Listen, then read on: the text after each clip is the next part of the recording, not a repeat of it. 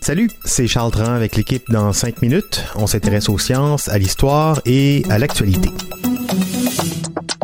Aujourd'hui, on parle de requins. On imagine souvent les monstres des fonds marins comme d'immenses bêtes prêtes à attaquer n'importe quel animal qui aurait l'audace de les approcher.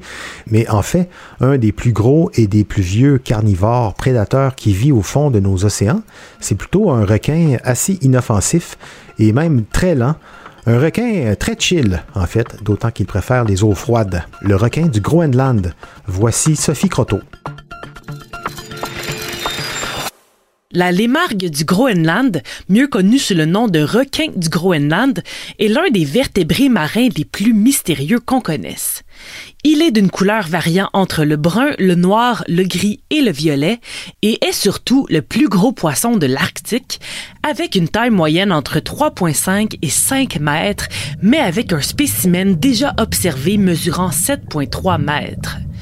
Il est le deuxième plus gros carnivore au monde après le requin blanc et se nourrit de poissons et de mammifères marins comme des phoques, mais aussi de carcasses d'animaux comme des ours polaires.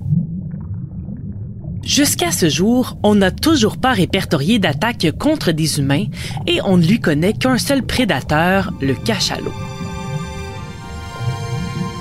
Il vit dans les eaux froides entre 2 et 7 degrés Celsius et à grande profondeur, soit entre 200 et 700 mètres de profond.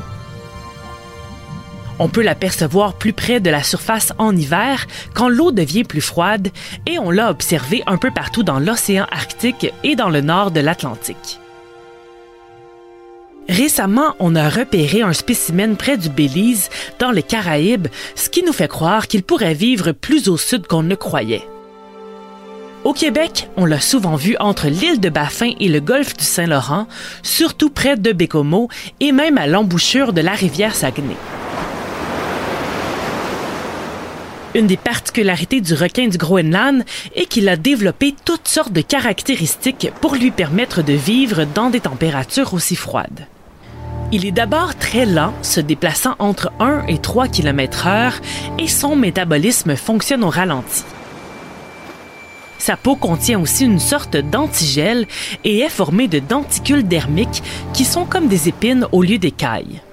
D'ailleurs, les Inuits et les marins l'ont longtemps utilisé pour faire des bottes et des semelles, comme elle garde au chaud et qu'elle est antidérapante. C'est aussi un animal au foie très gras qu'on a chassé entre le milieu du 19e siècle et jusqu'en 1960 en Norvège, en Islande et au Groenland pour son huile qu'on utilisait pour s'éclairer.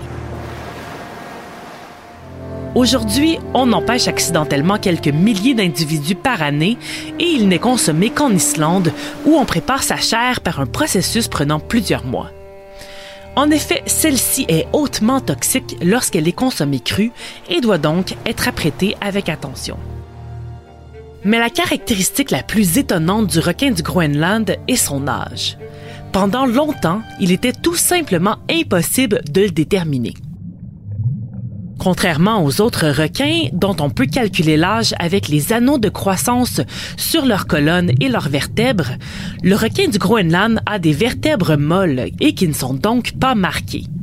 Mais en 2008, trois scientifiques danois ont découvert qu'il était possible de dater la naissance d'un humain en mesurant la quantité de carbone 14 présent dans le cristallin de ses yeux comme le niveau de carbone 14 sur la planète varie d'une année à l'autre et qu'il a augmenté de façon exagérée lors de l'explosion de la bombe atomique, on peut assez précisément estimer l'année de naissance d'une personne en reliant le dosage de carbone avec lequel il est né dans ses yeux et qui ne change pas jusqu'à sa mort. L'année suivante de cette fabuleuse découverte, l'un des biologistes de l'étude originale s'est rendu au Groenland où il a pris connaissance du mystère entourant l'âge des requins. Avec l'aide de pêcheurs et armé de beaucoup de patience, il a finalement réussi à récolter après cinq ans les yeux de 28 requins du Groenland décédés. Selon ses calculs, l'âge des spécimens irait de 272 ans à 512 ans, faisant du requin du Groenland le vertébré le plus âgé de la planète. Le plus vieux d'entre eux aurait donc même pu croiser Christophe Colomb ou Jacques Cartier à leur arrivée en Amérique.